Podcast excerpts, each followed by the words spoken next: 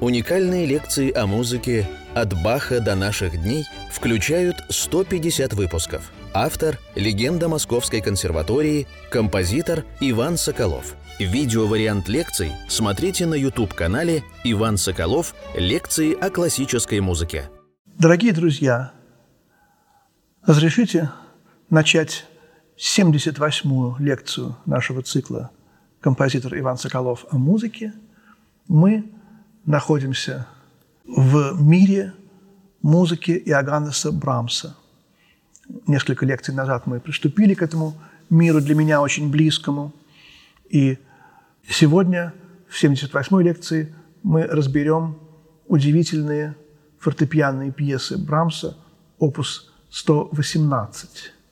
Их шесть, шесть фортепианных пьес, опус 118 – в моем издании написано, что они написаны в Ишле или закончены в Ишле. Ишле – это швейцарский курорт, в котором Брамс проводил очень много времени. Закончены они в 1893 году или, может быть, раньше, какие-то из пьес. Он писал их по вдохновению, не соединяя в опус, и потом, когда набиралось какое-то количество, он объединял – Напомню, что шесть – это, в общем-то, как бы шесть дней творения. Напомню также, что эта связь с, с Библией, с Евангелием, она исчезает, и, может быть, вот именно в это время она уже практически не существует. Хотя почему бы и нет? У Брамса нет, э, не было до этого опуса шестерок. Были семь пьес фантазии, опус 116, были восемь пьес, опус 76, а вот почему шесть? Думаю, что это даже особо не так и важно. Вот, вот число, полудюжина. Опять же, число интермеца, любимого жанра Брамса, очень велико в этом цикле. Здесь их четыре интермеца. Как я уже говорил, а может быть не говорил, повторю, интермеца было у Шумана, но у Брамса слово интермеца означает что-то между чем-то и чем-то. Э, между, интермедия, переход. У Брамса их очень много, интермеца. И вот скромность Брамса. Он говорил, что он займет очень скромное место. Может быть, даже э, сама роль композитора Брамса между романтизмом и 20 веком. Мы уже здесь чувствуем какие-то связи его с Дебюсси. Но вообще-то, как бы очень такое э, движение к э, тому, чтобы название не очень сильно выражало содержание пьесы. Вот, например, у Шумана такие названия, особенно в раннем творчестве, которые обо всем абсолютно говорят, у Листа. Сразу понятно, о чем это. А вот у Брамса вот такой немножко классический отход от попытки все объяснить словами. Интермеца. Так, где-то вот между делом, вот назвать пьесу между делом. Чуть-чуть влияние этого есть у Бетховена, богатель. Тоже вот. У Брамса нет богатели, насколько мне известно, но вот само отношение – к... Композитор не объясняет ничего, догадайтесь сами. Одно из интермец он назвал «Ноктюрн», но потом убрал это. И этот «Ноктюрн» стал интермеццо. А э, две другие пьесы в этом опусе – это баллада и романс. И вот первая интермеццо – это действительно вступительная пьеса. Пьеса, которая в общем, обозначает вступление, интродукция. И, тем не менее, это интермеция. Интермеция между жизнью и этим циклом.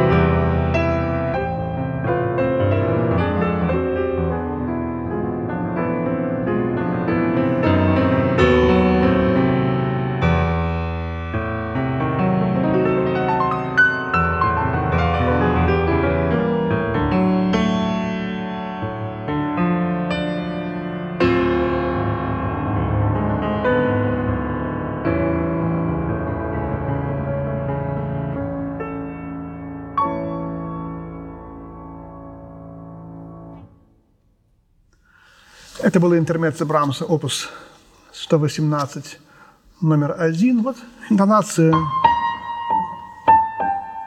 такая очень короткая, емкая, но в начале второй части старинная двухчастная форма. Видите, обращение этой интонации точно так, как это происходит у Баха, очень часто у Скарлатти.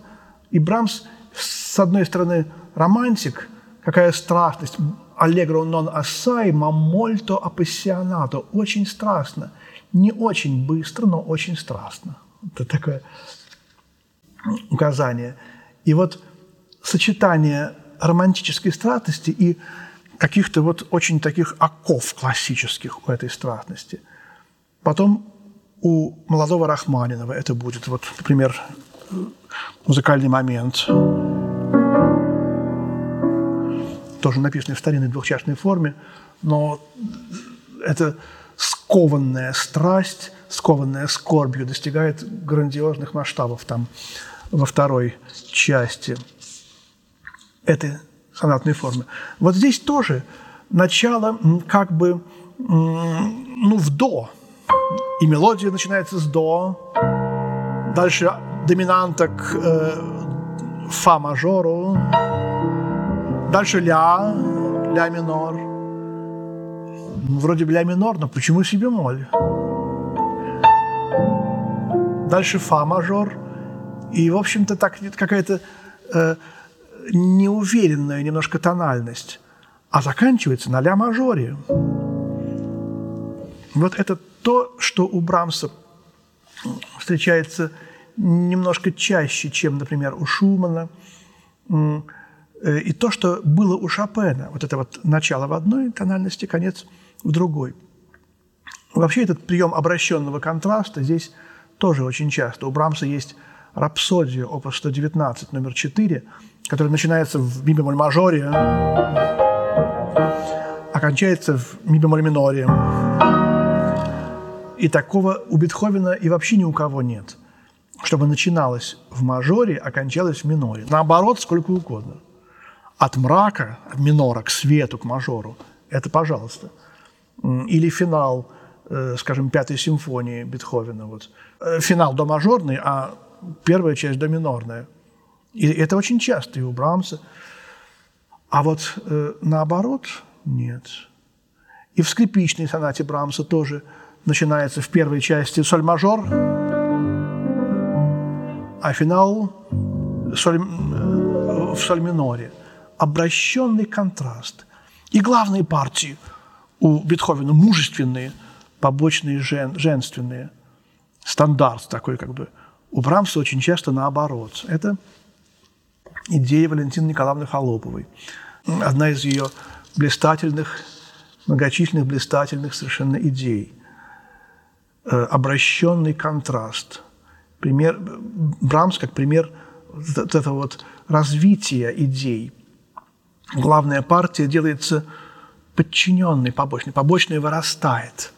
Но это разговор о сонате. А у нас 118-й э, опус, второе интермеццо, э, которое начинается в ля-мажоре, и это оно как бы первое, потому что первое было вступление. И вот, вот этот мотив вопроса. Сколько этих мотивов было уже до Брамса в музыке? Например, вторая часть 26-й сонаты Бетховена. Вот. Или э, Шуман «Варум». Так, песня так и называется «Варум». Почему? Не в той тональности я сыграл. Но сама интонация. «Варум». Почему? И много других. У Гайдна есть такая же э, вторая часть ми бемоль мажорные сонаты, поздней, ми мажорная. Можно продолжать примеры. Ля мажор, три диеза, а середина, средняя часть этой трехчастной формы, фа диез минорная, это одна из таких прекрасных фа диез минорных середин Брамса. Помните, была такая же середина в одном из интермеццис 116-го опуса. Вообще Брамс очень любит фа диез минор. Понятно почему. Три диеза, Голгофа, тональность его любимого э, адажу из э, хаммер-клавира Бетховена, фа диез минорный, фа диез минорная адажу, и многое другое можно сказать о фа диез миноре у Брамса, именно у Брамса. А вот ля мажорная интермеца, опус 118, номер 2.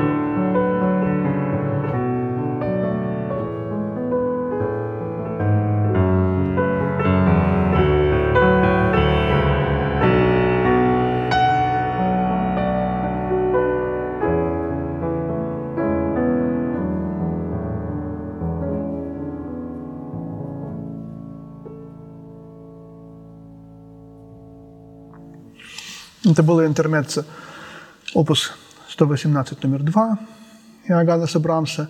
Дальше баллада. Мы знаем четыре баллады опус 10. Это совсем другое. Здесь скорее э, воспоминания о рапсодиях.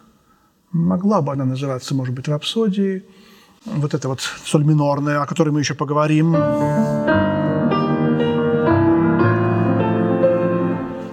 Чувствуется здесь и тональность тоже соль минор, аллегро энергико. И вот эта вот трехзвучная интонация из интермеца мы как раз заканчивали на этом. Она здесь развивается в начале. Это же интонация баховская, баховская интонация. Си мажорная середина.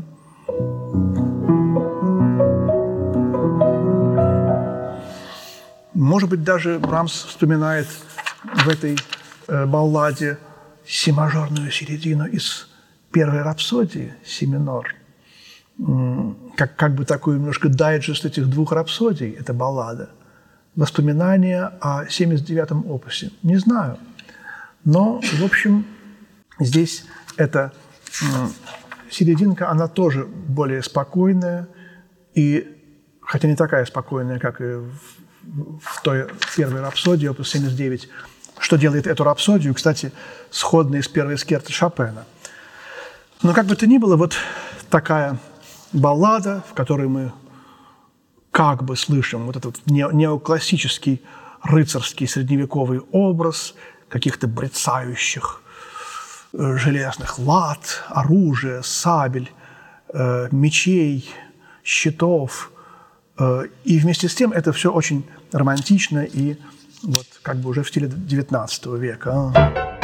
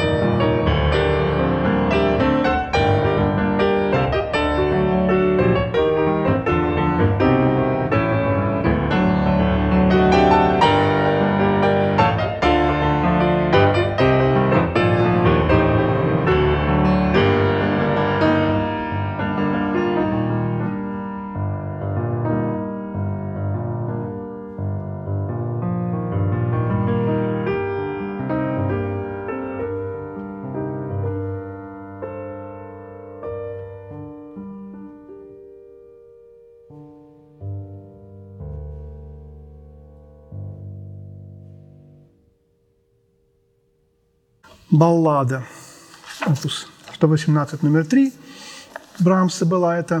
А вот интермеца, опус 118 номер 4, уникальный, удивительный интермеца. Здесь тоже, с одной стороны, старая форма канона. Брамс очень любит каноны, везде их применяет и даже пишет, когда у меня нет вдохновения, я пишу каноны. И оно появляется. И вот здесь э, сама тема канона, тут он еще и в обращении к тому же. Э, вот видите, правая рука, а левая. И очень тонко сделано, и как будто бы вот мы находимся на грани полифонии э, и э, гомофонии, то есть обычного, так сказать, гомофонно-гармонического стиля. Мелодия сливается с гармонией. Вот это, кстати, будет уже у Дебюсси, у раннего Скрябина, в котором чувствуется влияние Брамса. Брамс и ранний Скрябин. Очень интересная тема для сопоставления, совершенно не исследованная, насколько мне известно. И, э, кстати, ранний Рахманинов тоже изучал Брамса, хотя потом в Америке не играл его музыку, практически не играл, кроме, по-моему, интермеца, опус 118, номер 6, к которому мы подходим. И вот Аллегретто Унпока, Ашитата немного взволнована, э, такая трепетная э, музыка. Здесь Брамс э, ставит на этом мотиве такое диминуэндо. Эта нота должна делаться тише, не громче, а так нижний голос должен показывать, что э, уменьшается динамика. И совершенно удивительная середина. Вот тут Брамс в буквальном смысле слова подает руку Антону фон Веберну. Флантилизм. Мелодия, состоящая из одного звука. Вот то, что Брамс прикрашивал вот этим нижним голосом, он теперь дает нам в чистом виде. Мы понимаем, что вот это вот перекрещивание рук –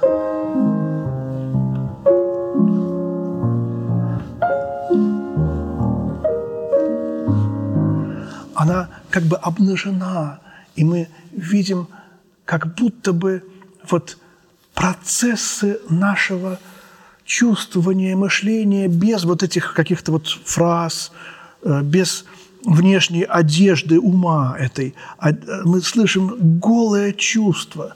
Вот это удивительно, даже словами это трудно изобразить, какая здесь э, целомудрие, какая тишина, какая тонкость, какая, вот как Нигаус говорил, звук – это жемчужина э, драгоценная, э, положенная в хрупкой бархатной шкатулке. Вот это вот удивительное. Это хороший фортепианный звук. Тут и акустика, которая здесь прекрасна, кстати. Тут вот вторая часть вариации Веберна, опус 27, конечно же, вспоминается сразу, но до, до Веберна еще далеко. Ну и, конечно, вот эта вот мощная кода этого интермеца, реприза, переходящая в коду.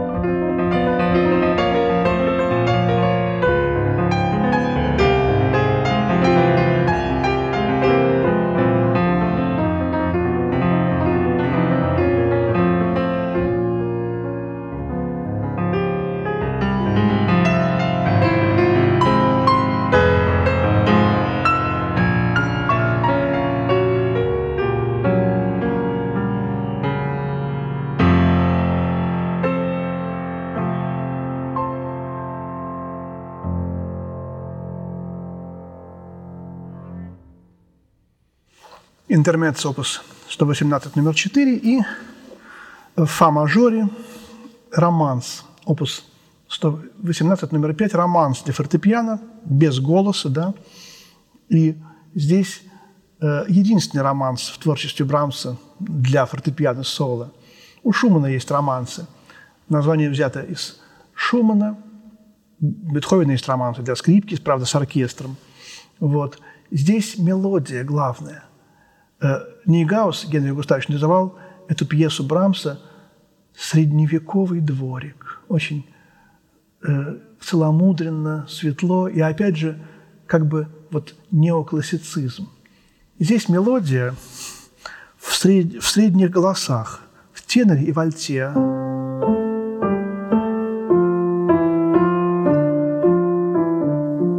В октаву. Очень просто, но здесь замаскирована диез ира. Диез ира.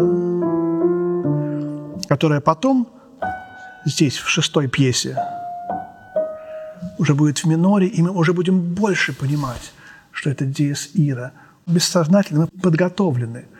Вот эта октава в средних голосах, которую нам в, гармо- в гармонии, в, в школьных учебниках запрещают применять, да еще параллельные октавы, это как раз вот то, что создает такой неоклассический колорит этой пьесы. И уже мы понимаем, что здесь какая-то архаика, вот это тонкое средство для достижения архаики. Потом это же уловит Прокофьев Сергей Сергеевич в пятой сонате.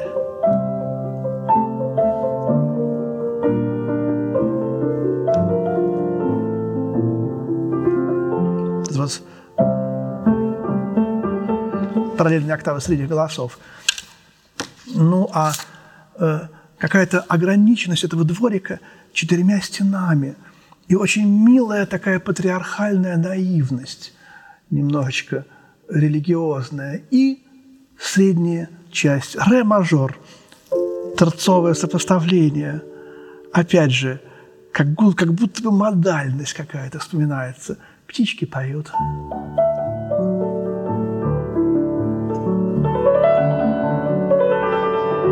Вариации фигурированные, а в конце растворение.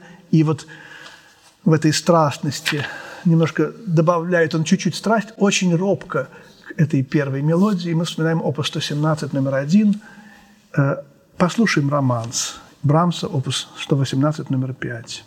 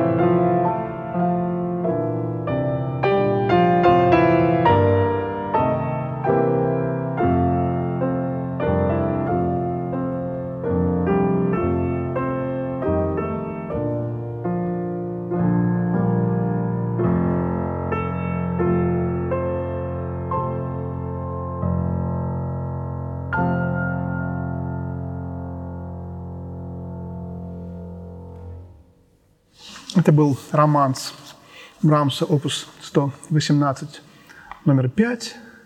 И вот интермец, опус 118, номер 6, последний из этого опуса «Анданте ларго e место» – медленно, грустно, протяжно.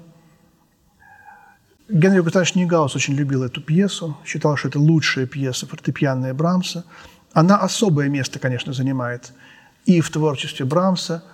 По-моему, это единственная вещь, единственная из мелких пьес Брамса, которую играл Сергей Васильевич Рахманинов. Я вспоминал, говорил даже Льву Николаевичу Наумову, что в этюде картине опус 39, номер 5, там немножко есть почти как бы цитата отсюда. Он, он говорил случайно. Ну, не знаю. Конечно, случайно, но, в общем, такие случайности как бы немножко останавливают на себе внимание. Тональность скорбная, скорбный ми бемоль минор. Вот этот ми бемоль минор прелюдии Баховской из первого тома, э, знаменитой. Конечно, Диес Ира. Но здесь вот эта фраза Брамса «я хотел бы в каждом диссонансе выразить всю тоску и мировую скорбь». Вот у нас вот в классе Нейгауза, в мире учеников Генриха Густавовича Нейгауза живо воспоминание о том, как на панихиде гражданской по Генриху Густавовичу гениально сыграл эту вещь Алексей Аркадьевич Насеткин. Он играл, и из его глаз ручьями текли слезы. Вспоминала Ирина Ивановна Наумова. И вот это сочетание скорби по кончине любимого учителя и вместе с тем ты как бы гениально играешь. Вот то, как играет за тебя как бы учитель, который тоже, не тоже, а который именно вот гениально играл эту вещь, который любил ее, который передавал свою гениальность. Вот это, эти моменты воспоминания о жизни, ключевые моменты из жизни наших учителей, наших дорогих, вот ушедших уже людей, они вспоминаются, когда мы слышим эту музыку. Диес Ира, скорбь. Ну, а в средней части, конечно, воспоминания, опять брецание оружия. В репризе, которая как бы одновременно и кода, вывод о всей жизни. Да, ничего не получилось. Да, мы, мы ничего не сумели в этой жизни сделать. Да, но если у нас есть покаяние, если мы искренне каемся Богу в том, что ничего не удалось, то мы верим, что Он простит, мы верим, что эти наши недостатки, мы верим, что наши эти все прегрешения, э, несчастья и печали, и зло, и Он сотрет, исправит. Вот верить, каяться и просить у Него об этом, вот это важно. И я думаю, что именно в этом содержание этой удивительной пьесы Брамса «Интермец опус 118, номер 6, ми бемоль минор».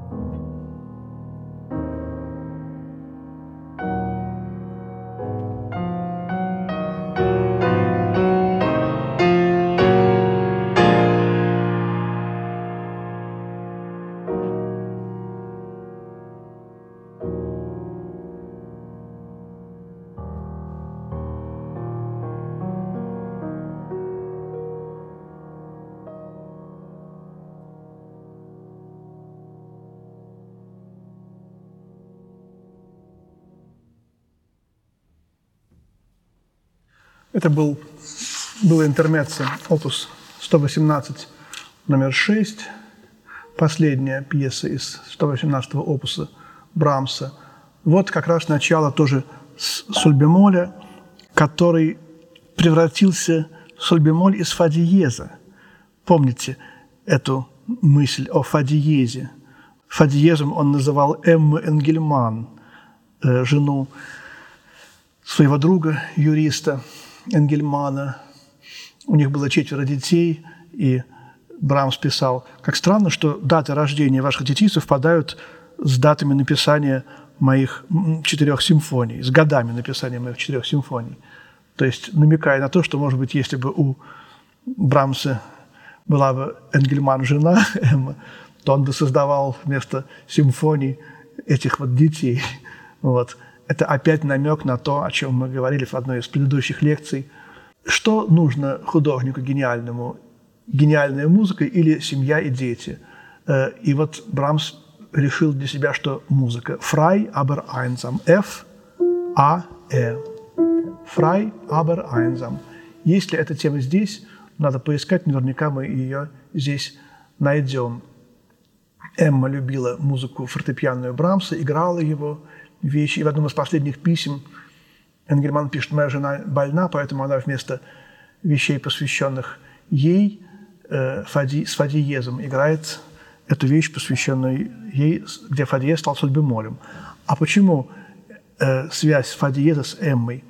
Брамс пишет письма Энгельману и в конце приписывает «Передайте привет Фадиезу». Фадиезу, то есть имея в виду его жену Эмму. И, наверное, они разговаривали с Энгельманом о том, что Энгельман – ангельский человек в переводе буквальном с немецкого на русский, а ангел спускается к нам сверху вниз. И вот этот Фадиез, он спускается к нам сверху вниз, как ангел. В листке из альбома Шумана, опус 99, номер один.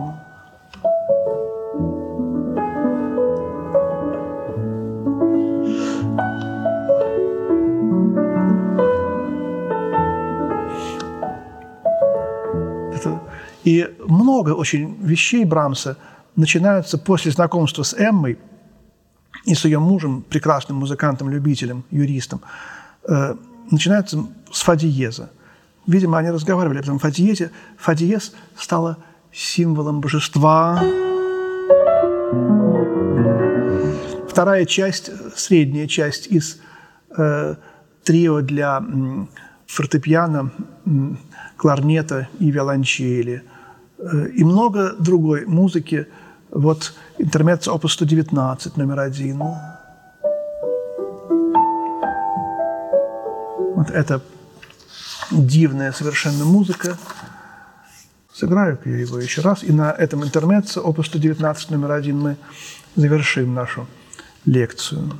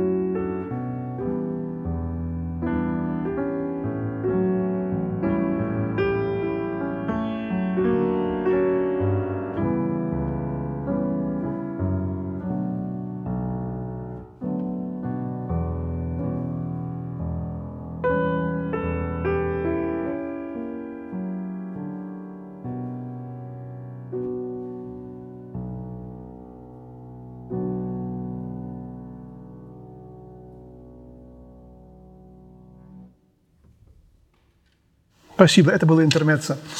Опус 119 номер один Брамса.